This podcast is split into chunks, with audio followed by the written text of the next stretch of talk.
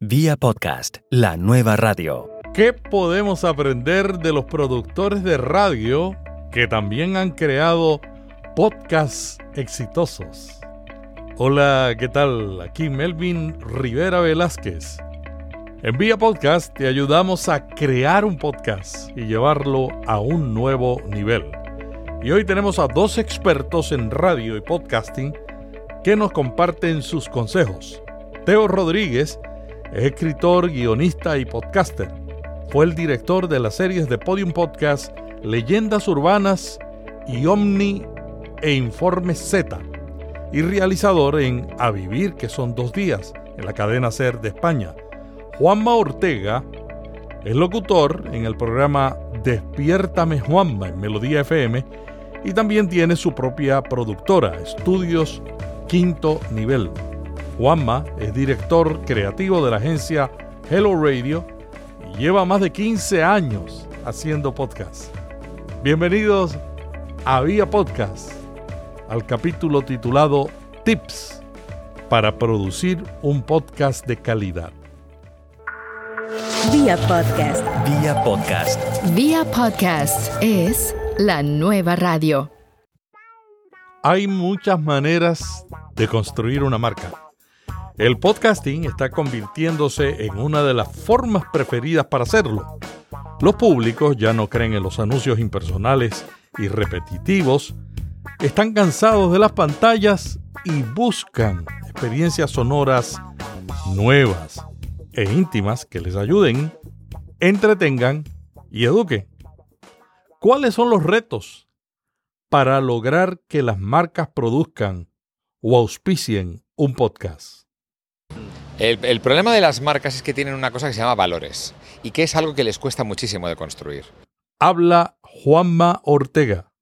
Entonces tú a una marca no le puedes ir con tu idea. No, es que tengo esta idea. Y te, no, dice la marca, bueno, vamos a ver si esto me, me, encaja a mí en mi briefing, en mi historia y tal. Entonces hay que encontrar ese equilibrio entre decirle, pensando más en, la sponsorización de los podcasts. Al final se lleva la co-creación. En la co-creación se pierde muchísimo del genio y del talento creativo, porque al final recortas y al final recortas, al final recortas y al final queda una cosa que no es ni una cosa tan creativa ni una cosa tan original. Entonces, el, el, el verdadero problema es no escuchar a las marcas antes del proceso creativo. Este es el truco. Entonces, si tú escuchas a la marca antes, te enteras bien de qué va lo que, lo que quiere transmitir, conseguirás darle un resultado que es lo que quiere. Esto es el principal error. En los países de habla hispana, con mayor población, la radio ha usado el podcasting primero como medio de reempacar sus contenidos. Últimamente, en los últimos años, algunos medios están iniciando exitosamente la producción de contenidos de acuerdo al medio del podcasting.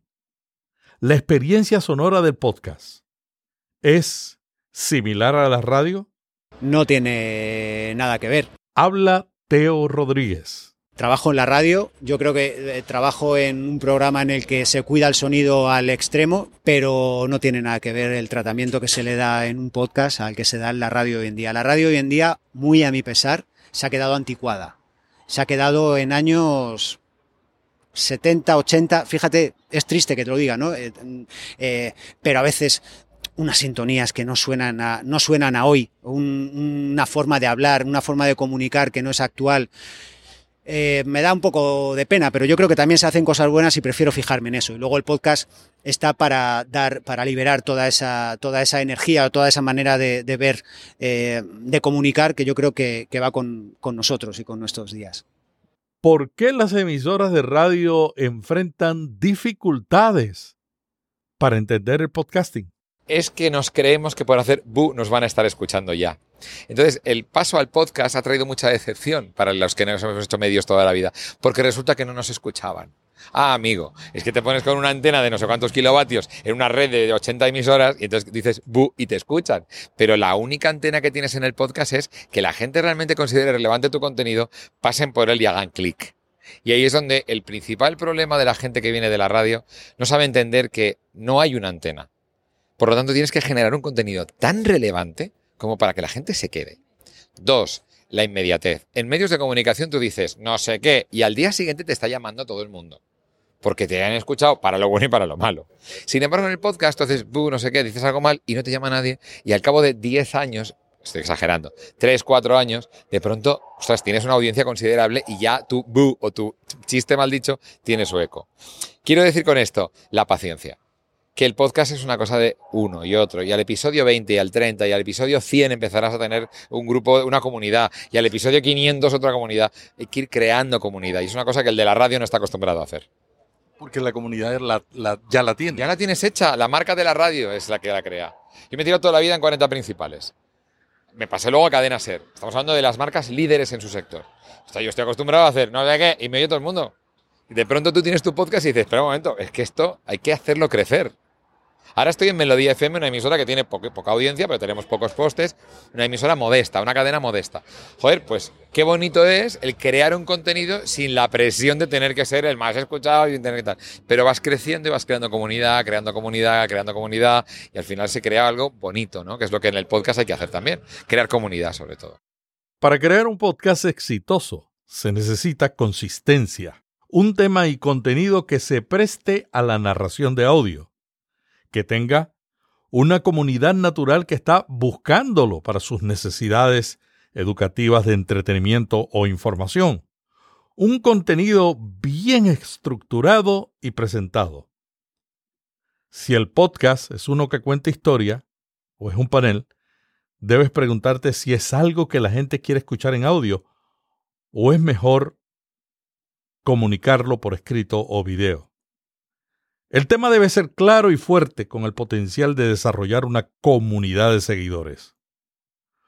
Otra cosa que se requiere es un audio claro y que no desconecte al que escucha. Y finalmente, el potencial de construir una audiencia debe estar allí. Hay que descubrir dónde están ellos, la gente interesada en este tema, y provocarlos para que te escuchen. Estos son algunos principios. Juanma piensa que hay algo esencial que a veces olvidamos. Yo siempre recomendaré lo mismo, empezar en casa. Yo empecé con la tabla de planchar de mi madre, siempre cuento esto. Le robé la tabla de planchar, puse dos giradiscos encima, una antena en mi balcón y empecé a hacer radio. Porque al escucharte tú mismo es cuando vas a empezar a descubrirte tus capacidades y vas a poder darte cuenta de qué es lo que tú quieres comunicar. Así que mi proceso y mi consejo es empezar. Poner, empezar, dicen que la más larga de las caminatas empieza con un solo paso.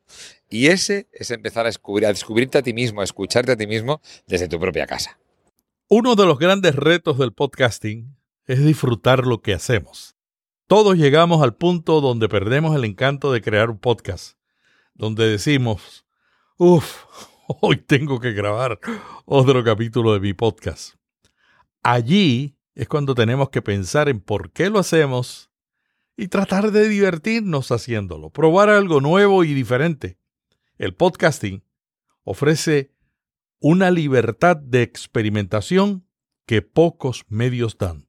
Si disfrutas de lo que haces, yo creo que tienes el 99% del éxito asegurado. Éxito para ti hablo, ¿eh? no hablo luego grandes audiencias, ya eso es otro tema, pero sobre todo disfrutar de lo que haces, que yo creo que es la esencia de cualquier podcaster, ¿no? Eh, disfrutar, simplemente. Es básico, parece una tontería, pero es básico. Si te aburres creando un contenido, tus oyentes también se aburrirán escuchándolo yo lo primero que lo primero que pienso es algo que me gustaría escuchar a mí. A partir de ahí comienzo a desarrollarlo. Y sin que te des cuenta, vas conectando como si de alguna manera existiera una red invisible en que conectas con inquietudes o con cosas que eh, al resto de la gente le hace reaccionar como te hace reaccionar a ti. Entonces, cuando eres capaz de conectar lo que tú quieres para ti con lo que el resto de gente quiere escuchar o le puede tocar de alguna manera su, esa fibra de decir, o sea, esto, pues quizá por ahí, esto sí que me interese. A lo mejor yo estoy, yo estoy contando una historia de terror, pero a lo mejor eh, esa gente no conecta por historia de terror, conecta a lo mejor por algo que a él en ese momento le ha evocado algo suyo personal, olvidándose un poquito de lo que es la, historia de terror.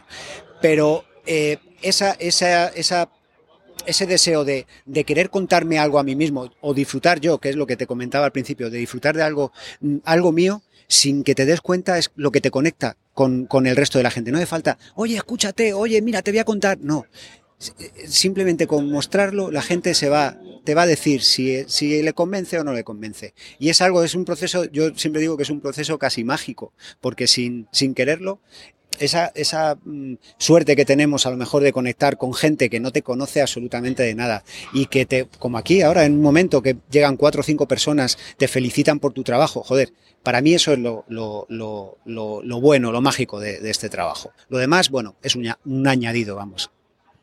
Cuando se produce un podcast, por lo general estamos solos.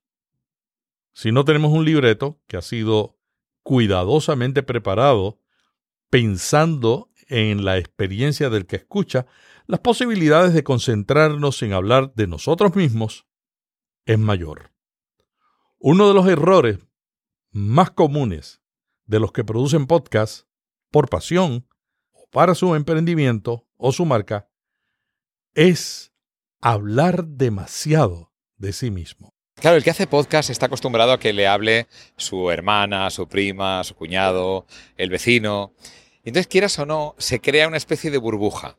Entonces, el error es crearse alrededor una burbuja y olvidar que hablas para alguien. Entonces es muy normal y muy natural que ocurra.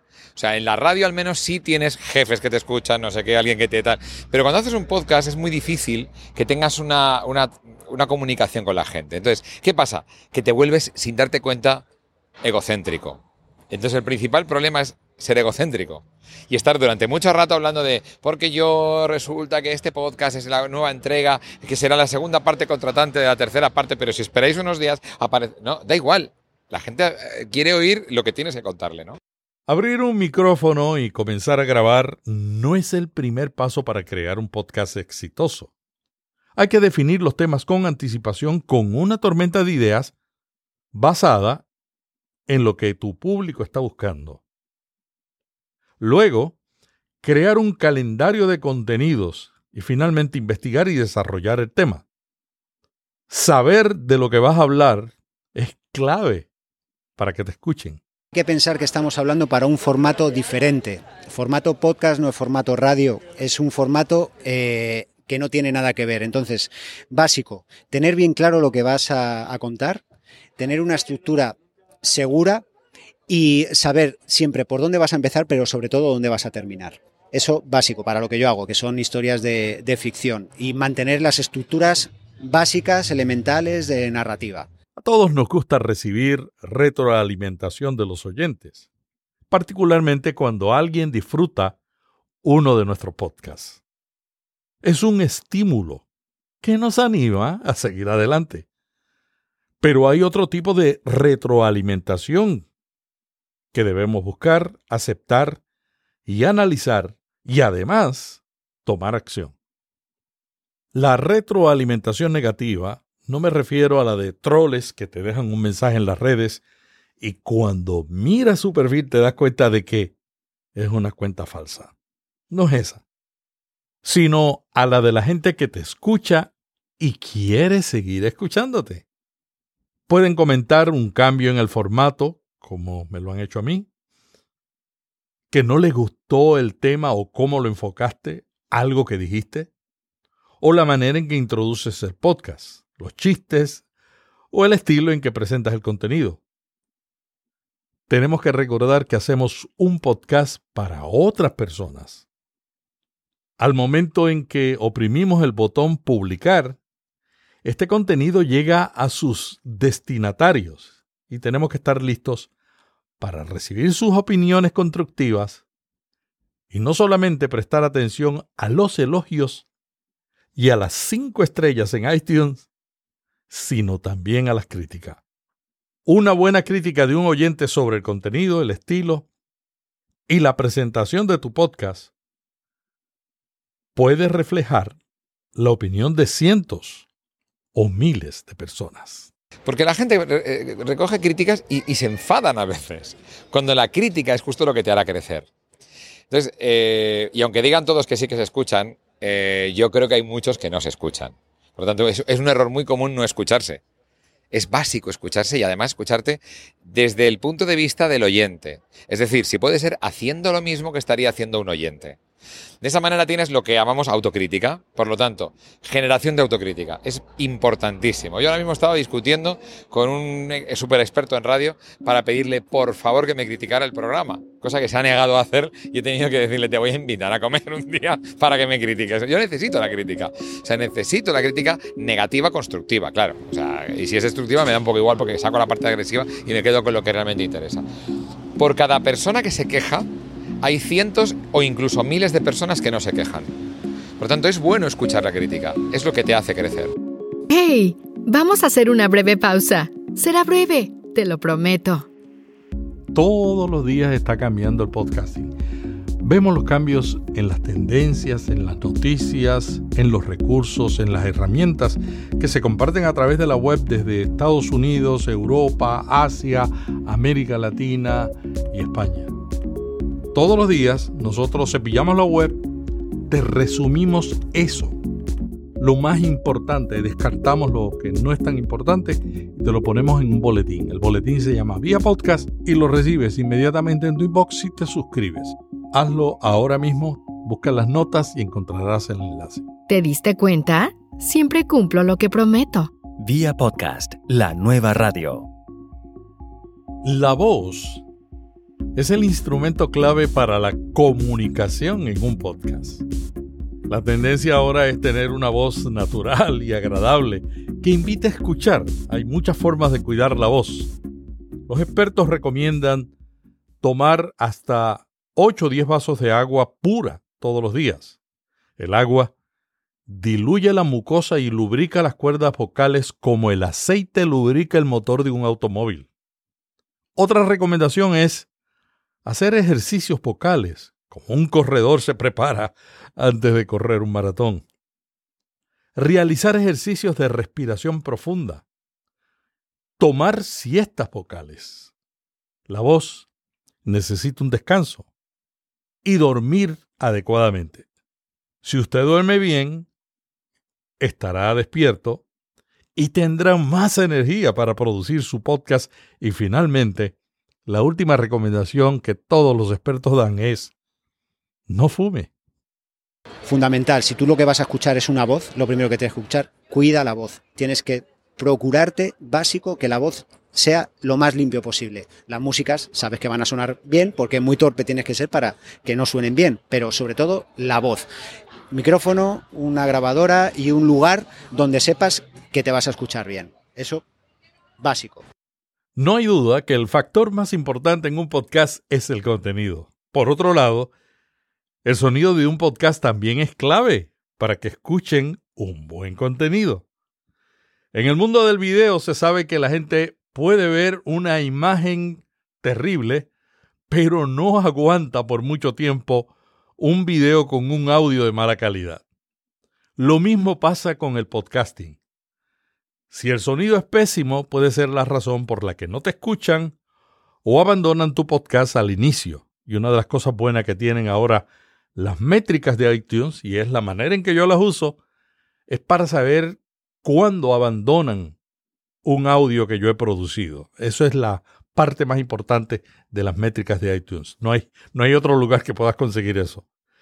El buen sonido comienza seleccionando el mejor micrófono para tu presupuesto, tu voz, el lugar donde vas a grabar y cómo vas a grabar. Luego el espacio donde grabas. Y lo siguiente es la técnica que usas para grabar en un canal o varios. Luego la edición y el procesamiento del audio. Si no sabes cómo hacerlo, aprende en sitios como este, vía podcast.fm y la Academia de Podcasting que pronto vamos a lanzar. Y si no, contrata a alguien que te lo haga. Pero si estás haciendo un podcast con un propósito, la calidad del audio no es negociable. Es, es, bonito considerar importante el que el sonido es un respeto hacia el oído del oyente. Es bonito darle la importancia que requiere a que no se oiga como si estuvieras, como decía antes, Teo, en un cuarto de baño. O sea, que, que busques un rincón en tu casa, un espacio donde crear, que tengas acondicionamiento acústico. Si no puedes hacerlo profesional porque es caro, buscar ese colchoncito, esas, esas almohadas, eso que te recubra el micrófono, buscar una acústica buena. Los buenos software y aplicaciones para editar el audio disponen de un compresor. Hay dos tipos de compresiones.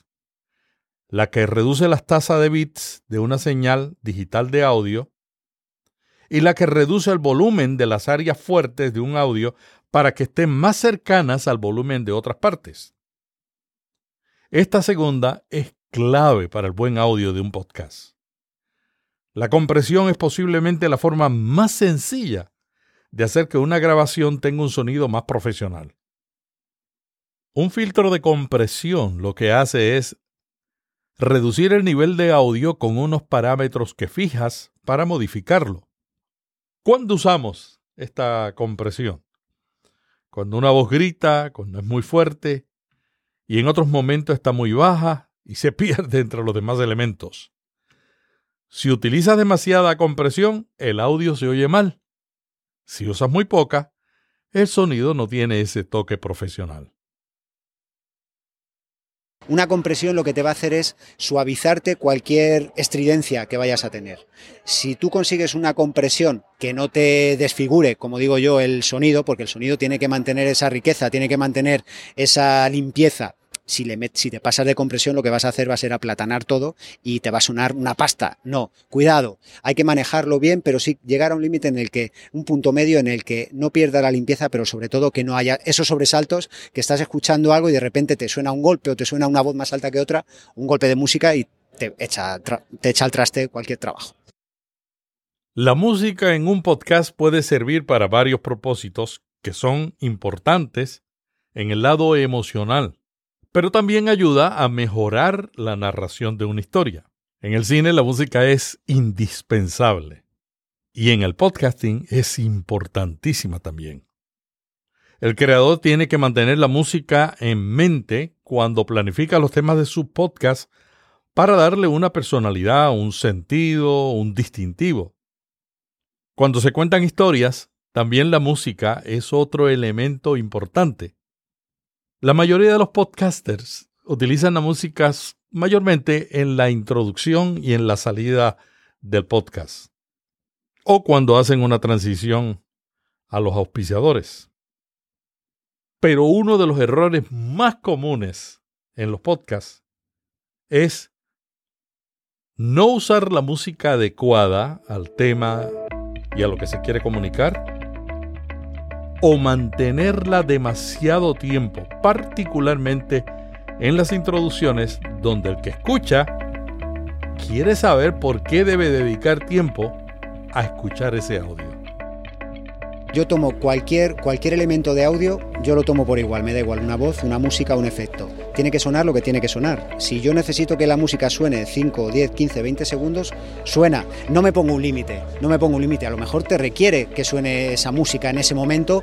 Por ejemplo, si estás contando una historia personal o estás escuchando una historia personal, algo emotivo, necesitas una pausa para digerir lo que has escuchado. A lo mejor la música la utilizas como herramienta para para asimilar ese contenido que has escuchado y cuando ya estás listo vuelves otra vez a arrancar y te quitas la música. Pero sí, estoy de acuerdo contigo en que mm, introducciones eternas no, hay que contar, para eso estamos aquí. Yo, yo intento, intento casi evitarla. De hecho, mm, en las producciones que he hecho, que más contento estoy es en la que consigo ese sonido completamente real. Nosotros si vamos por la calle y, asistimos a un acontecimiento o nos pasa algo, nosotros no vamos escuchando música por la calle. Si yo quiero representar, por ejemplo, me recuerdo uno, una historia de una Ouija, yo no estoy haciendo una historia Ouija y estoy escuchando música, no, yo estoy escuchando la, me gusta escuchar la Ouija, me gusta escuchar el vaso, las respiraciones de la gente, las reacciones. Ahí no metí nada de música, eran 19 minutos sin una sola nota eso no necesito ya con lo que está pasando con los sonidos. Eh, no deja de ser también como una partitura ¿no? de, sonidos. Puede crear una música sin necesidad de que digas, joder, esto me está molestando porque realmente lo que quiero escuchar es lo que quiero escuchar. La acción, la acción.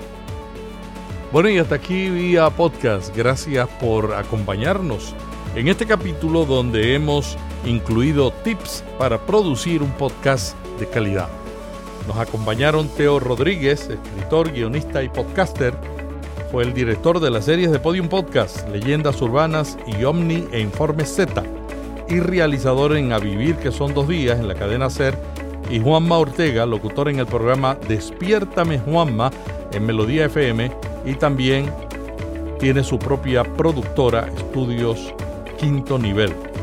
Te invito a suscribirte a nuestro boletín diario de lunes a viernes, donde te enviamos al inbox un resumen y los enlaces de todo lo que ocurre en el mundo de los podcasts para que te mantengas al día, te eduques y revises tu estrategia. En las notas te dejamos el enlace. Hasta mañana, cuando estaremos en el otro canal con Notipod Hoy y las tendencias del podcasting. Melvin Rivera Velázquez te envía un pod abrazo. Vía podcast. Vía podcast. Vía podcast es la nueva radio.